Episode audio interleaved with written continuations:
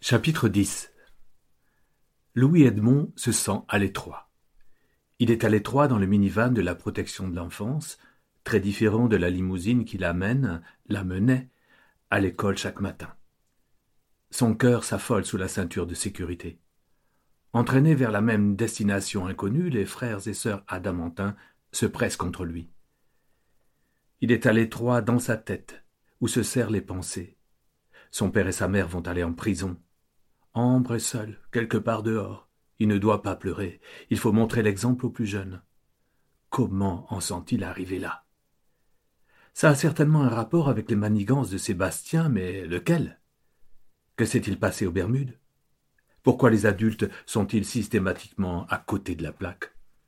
Il est à l'étroit dans son âge, dans ses dix ans, dans ses dix doigts, incapable de se cuire un œuf et de changer les choses. Ambre le peut, elle. Elle peut tout.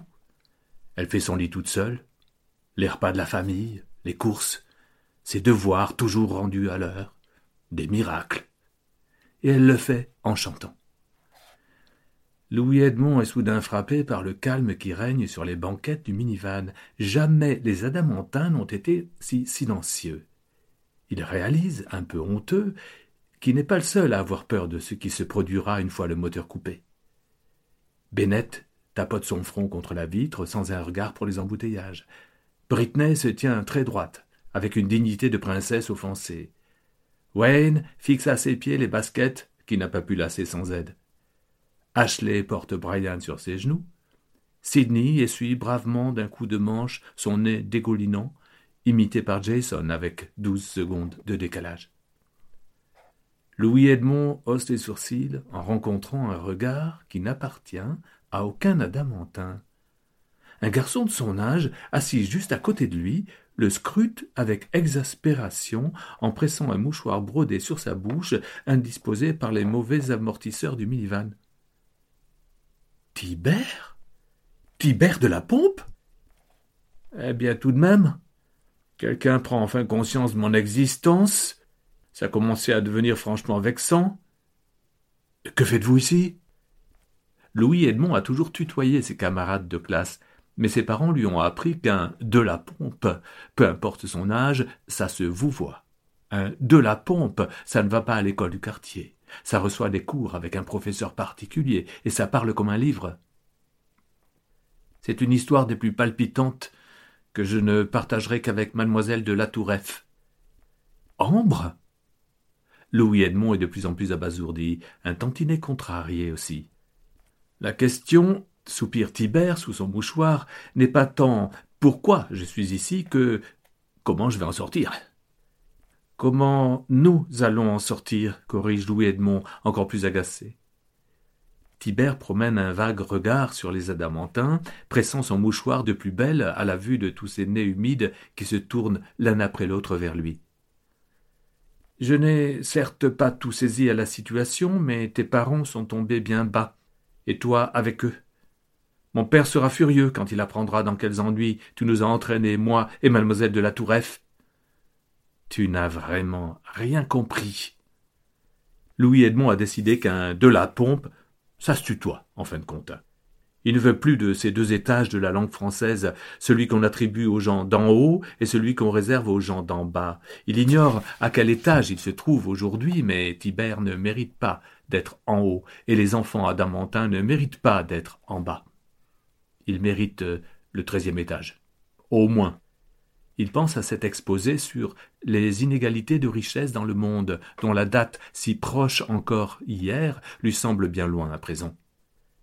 Il s'y raccroche, comme un futur, où il sera à nouveau avec Ambre. Ensemble, égaux. Si tu veux aider Ambre, dit-il à Tibère, tu vas devoir tous nous aider. Louis Edmond réfléchit à pleine vitesse. Oui, il croit deviner ce qui s'est passé aux Bermudes, et, s'il a raison, il doit prévenir Ambre. Il jette un coup d'œil dans le rétroviseur, à l'avant du minivan. La conductrice, une femme aux yeux fourbes, est concentrée sur la route, excédée par les bouchons et les klaxons. Sur le siège passager, à côté d'elle, penche la silhouette endormie de Sylvestre Moussu. Dans la poche gauche de sa veste, Un vieux mobile déborde en accrochant la lumière. La ceinture de sécurité passe juste dessus. Louis Edmond se tourne alors vers tous les adamantins, cette république d'enfants parmi lesquels il s'est senti à sa place dès le premier instant. Nous allons devoir nous aider nous-mêmes, murmure-t-il tout bas. Nous prouverons l'innocence de mes parents et nous ramènerons votre mère. Alors qu'éclosent des sourires sur tous les visages, une question demeure. Comment? Louis Edmond tapote l'épaule d'Ashley sur la banquette de devant et lui désigne la poche de Sylvestre moussu. Elle opine du chef. Elle se colle à l'oreille de Brian assis sur ses genoux. Quand elle est certaine que son petit frère a bien compris ce qu'ils attendent de lui, elle détache discrètement la ceinture de sécurité de Moussu afin qu'elle ne gêne pas, et elle tient Brian par les bretelles de sa salopette. Ce dernier étire d'abord ses bras, puis son corps tout entier. Ses doigts glissent sur le téléphone. Louis Edmond surveille nerveusement le rétroviseur. Si l'homme sort de son sommeil, si la femme décroche ses yeux de la route, Brian se fera prendre la main dans le sac, dans la poche surtout. Ashley tremble. Elle peine à supporter le poids de son frère. Il est suspendu, comme une marionnette, entre la banquette et le siège passager. Et s'il y avait un coup de frein brutal, là, maintenant? Louis Edmond sent une goutte de sueur lui dévaler sur la nuque. En l'absence d'Ambre, il est responsable de ses frères et sœurs. Il devrait veiller à ce qu'ils aient tous attaché leur ceinture de sécurité, et pas les balloter par les bretelles. Brian récupère le téléphone. Ashley récupère Brian. Louis Edmond récupère son souffle. Brillante stratégie ironise Tibère, qui a assisté à toute la scène sans un mot. Et maintenant Louis Edmond examine le téléphone. C'est un modèle comme on n'en trouve plus, avec un vieux clavier alphanumérique et un écran rikiki. La batterie est pratiquement à plat, mais au moins il n'y a pas de code de sécurité à entrer. Il tape un texto, puis un deuxième, puis, après une hésitation et un sourire, un troisième. Quand il a terminé, il tend le téléphone à Tibère. À ton tour, dit-il tout bas. Tu envoies un message à ton père, discrètement. Et qu'est-ce que tu as écrit, toi? Et à qui? C'est privé. je suis censé lui dire quoi, mon père? Demande-lui d'intervenir. Mes parents et la mère d'Ambre sont victimes d'un manipulateur. Il faut l'arrêter, tous ensemble, enfants et adultes. Les deux la pompe ont toujours eu le sens du devoir, n'est-ce pas? Oui, et le sens des affaires. Qu'est-ce que j'y gagne, moi? Mademoiselle de la Toureffe Tibère se fond d'un sourire qu'il ravale dès qu'il surprend l'expression de Louis Edmond. Ambre n'est ni à gagner ni à perdre. Elle n'appartient à personne. Contacte ton père. Fais-le parce que c'est juste. Dans le café, les clients abaissent un à un leurs journaux pour suivre des yeux la femme qui traverse la salle. Linda Windsor ne marche pas elle vole d'un talon à l'autre. Certains la reconnaissent et chuchotent entre eux. Ambre en a le souffle coupé. Ah. La déesse du mannequinat. Exactement comme vous l'aviez prédit. En fait, euh, chuchote la vieille Irma Ribeiro en lustrant sa boule de cristal, je parlais du Deus ex machina, mais bon, on ne va pas chipoter. L'actrice promène un regard perçant sur les banquettes avant de le fixer sur Ambre avec détermination. En quelques coups de talon aérien, la voilà qui prend place en face d'elle. D'un geste ample qui fait rouler la boule de cristal sur la table, elle lui pince le menton et l'examine avec, oui, une sorte de sévérité. Ambre ne respire plus du tout. Tu es le portrait craché de ta maman. Ambre a toujours visionné la version doublée de Rouge baiser. La véritable voix de Linda est bien plus grave, bien plus profonde que ce qu'elle avait imaginé. Son français est impeccable et pourtant Ambre ne comprend pas ce qu'elle vient de lui dire. Son esprit ne peut concevoir une réalité où Linda Windsor jaillit de son écran pour lui pincer le menton et s'adresser directement à elle. Les lèvres, d'un rouge éclatant, plie un petit sourire en coin. Une fossette se creuse. Sans tout le maquillage des studios, dans l'éclairage cru des ampoules, le visage de l'actrice laisse deviner des rides d'une extrême finesse. C'est à leur vue prend conscience que ce n'est pas une apparition. La véritable Linda Windsor est bel et bien assise ici, en face d'elle, sur le cuir usé de la banquette d'un petit café parisien. Et elle connaît sa mère. Pourquoi? lui demande Ambre. Linda hausse ses sourcils, impeccablement épilés. La fossette se creuse davantage. Pourquoi vous? Pourquoi maman? Pourquoi moi? Un café d'abord, gamine. Linda Windsor fait signe à un serveur subjugué de s'approcher. Ambre a peur d'être reconnue par les collègues de sa mère, mais l'actrice attire toute l'attention et les plonge, elle ainsi que toutes les personnes de la salle, dans son ombre rouge. Elle commande un expresso pour elle et un chocolat chaud pour Ambre. Vous êtes euh, avec la gamine? Demande-t-elle à Irma Ribeiro. Vous voulez boire quelque chose? Ambre en a presque oublié sa vieille voisine. Celle-ci range sa boule de cristal et ses mots croisés dans son cabas. Oh, je ne reste pas, j'ai joué mon rôle. Avant que je parte, seriez-vous d'accord pour. Euh, enfin. Mais bien sûr, répond aussitôt Linda, habituée. Irma Ribeiro glousse, sort son téléphone, se prend en selfie avec l'actrice, glousse encore et s'en va d'un petit pas comblé. Le serveur pose deux tasses fumantes sur la table. Linda respire l'arôme de son café, en avale une gorgée et pousse un soupir d'aise. En plus des petites rides, Ambre remarque maintenant les cernes sous les yeux. Il n'y a qu'une seule réponse à tes trois pourquoi, gamine. Je te laisse deviner laquelle? Après les prédictions, les devinettes. Ambre pense aux minutes qui défilent sur l'horloge rétro du Texas. Chacune d'elles emporte au loin ses sœurs, ses frères, sa mère, et l'aide. Et pendant ce temps, elle déguste un chocolat chaud avec la déesse des machines. Je ne suis plus une gamine. La voilà ma réponse. Soit vous me dites ce que vous avez à me dire, soit je m'en vais. J'ai des choses très importantes à faire. Linda Windsor éclate d'un rire qui n'a rien à voir avec les gloussements artificiels de son personnage, un rire pour de vrai, euh, je retire ce que j'ai dit. Tu es très différente de ta mère. Elle recueille, du bout de son ongle immense, écarlate, une larme accrochée à ses cils. Je suis la sœur d'Antoinette. Enchantée de faire enfin ta connaissance. Ambre ne touche pas au chocolat chaud. Tout lui apparaît soudain sous un angle différent, comme si le monde avait effectué un pas de côté. Combien de fois a-t-elle demandé où étaient cette tante et ses grands-parents qu'elle n'avait jamais connus? Combien de fois sa mère a-t-elle esquivé la question? Et que dire de ces séances télévisées à deux, ces rares moments de complicité devant rouge baiser? De quoi ont-elles ri tout ce temps? Elle fixe le téléphone de l'aide sur la table, où s'affichent ses tentatives d'appel. C'est une longue histoire, lui dit Linda et sa voix grave enveloppe Ambre comme l'odeur du café. Si longue que je la croyais terminée. Ta maman et moi avons grandi toutes les deux là-bas, de l'autre côté de l'océan, dans la ville du cinéma. Ton grand-père est américain. Ta grand-mère est française. Nous parlions les deux langues à la maison. J'ai été placé très jeune sous les projecteurs.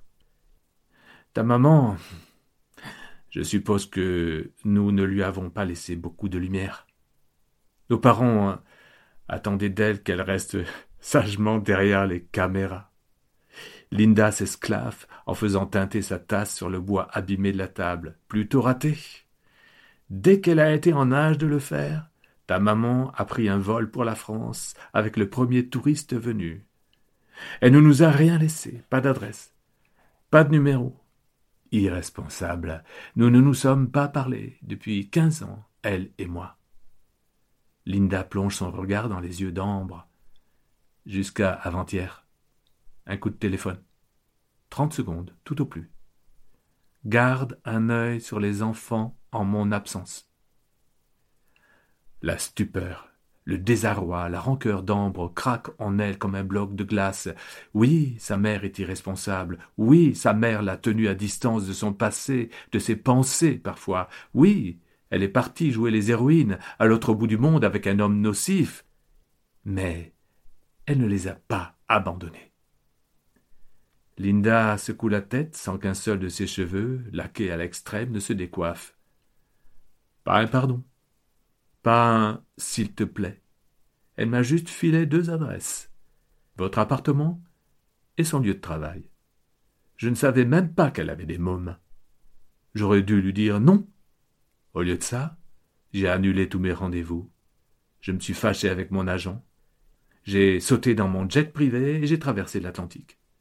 Je n'ai pas fermé l'œil depuis vingt-quatre heures, et évidemment, arrivé à votre appartement, personne ne vient m'ouvrir. Treize étages sans ascenseur. C'est typiquement français. Mais maintenant que je te vois, conclut-elle avec un sourire à la fois moqueur et attendri, je ne regrette rien.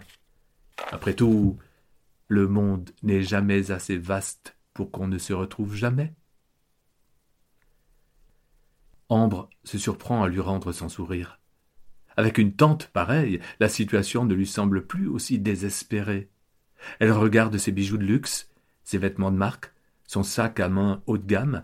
Elle lui a dit qu'elle avait un jet privé. Elle découvre qu'elle vient d'une famille riche, très riche, au moment où les parents de l'aide risquent la ruine et la prison. Ce n'est pas un pas de côté que le monde a effectué, mais un retournement complet. Elle se sent prête à le remettre sans dessus dessous pour retrouver tout ce qu'elle a perdu. Tu n'es pas très nombreuse, dis-moi, s'étonne Linda en remarquant les banquettes vides autour d'elle. Tu n'es pas censée avoir des frères et sœurs? Ah, c'est aussi une longue histoire. À l'instant où Ambre prononce ces mots, le téléphone de l'aide vibre sur la table. Un texto? Elle ne reconnaît pas le numéro. Sébastien sait pour ta maman. Tu comprends, Ambre? Il sait tout. Le téléphone vibre de nouveau. Frères et sœurs, ok. Tous courageux. Pense fort à toi. Le téléphone vibre une dernière fois. Moi aussi. Ambre sent un picotement dans sa gorge, son nez, ses yeux. Elle a envie de pleurer et de rire. Elle a peur, mais l'aide lui a rendu toute sa force. Il a raison. Il s'est passé quelque chose aux Bermudes, quelque chose de grave. Sa mère ne les a pas abandonnés. Ils ne l'abandonneront pas non plus. Elle se lève et plonge son regard dans les yeux interrogatifs de cette tante tombée du ciel. Une histoire que je n'ai pas le temps de raconter maintenant. Je crois que maman est en danger. Nous allons avoir besoin de votre jet. Antoinette est dans un lit d'hôpital. Un faux lit d'hôpital. Autour d'elle, rien n'est réel, ni le matériel médical, ni le pied à perfusion, ni les fils, ni les écrans, ni les bip-bip, ce sont tous des accessoires de studio. La lumière éblouissante qui traverse les stores de la fenêtre n'est pas celle du soleil, mais d'un projecteur. Elle sent confusément qu'elle se trouve dans un rêve. Mais elle est comme faite de coton, incapable de quitter cet oreiller et de sortir du songe. Dans sa chambre, des boules des infirmières et des infirmiers. C'est un défilé sans queue ni tête. Ils claquent la porte, fondent en larmes, s'embrassent passionnément, se repoussent, se menacent, se réconcilient, sans un regard pour elle. Tout est fini, Scott. Tu as brisé mon cœur comme une flûte de champagne. Alicia, ce bébé scelle à jamais notre amour interdit. Je le dirai à tout le monde, John, et la perfidie innommable de tes agissements éclatera enfin au grand jour. Antoinette pouffe dans son oreiller. Elle aimerait qu'Ambre soit ici, collée contre elle, son sourire près du sien, comme chaque fois qu'elle regarde ses bêtises à la télé. Ce monde-là est si faux qu'elle ne s'en sente que plus vivante. Ambre, sa petite fille, plus petite que ça d'ailleurs, mais si vraie, et Ashley, et Bennett, et Britney, et Brian, et Wade, et Sidney et Jason. C'est huit réalités. Les caméras, le carton-pâte, très peu pour elle. Elle ne regrette pas son choix. Elle ne regrette pas cette vie d'ombre à laquelle ses parents la destinaient, enfermée dans le rôle de la sœur de, la sœur de celle qui fait carrière, la sœur de celle qui grandit au petit écran, la sœur de celle qui fait sensation dans la presse, la sœur de Linda. La voilà d'ailleurs, qui s'approche de son lit, dans une petite robe d'infirmière écarlate, invraisemblablement perchée sur ses talons aiguilles. Linda se penche au-dessus d'elle, lui caresse la joue, lui redresse la tête, elle lui fait boire quelque chose qui la rend encore plus cotonneuse. Linda lui sourit, mais c'est la voix de Sébastien qui franchit ses lèvres. C'est très bien, ma belle, au bois dormant. Repose-toi encore. Tout est pardonné, ne sois pas inquiète, je ne change rien à mes plans. Le loustic n'est pas un meurtrier, ah ça non, c'est un magicien, un prestidigitateur. Le roi de la quadrature du cercle, si je peux transformer les billes en cubes, rien ne m'est impossible. Oublie tes gosses, oublie ton clapier, oublie ton nom. Je vais nous faire disparaître de la surface du globe. Ce sera juste toi, moi et l'océan.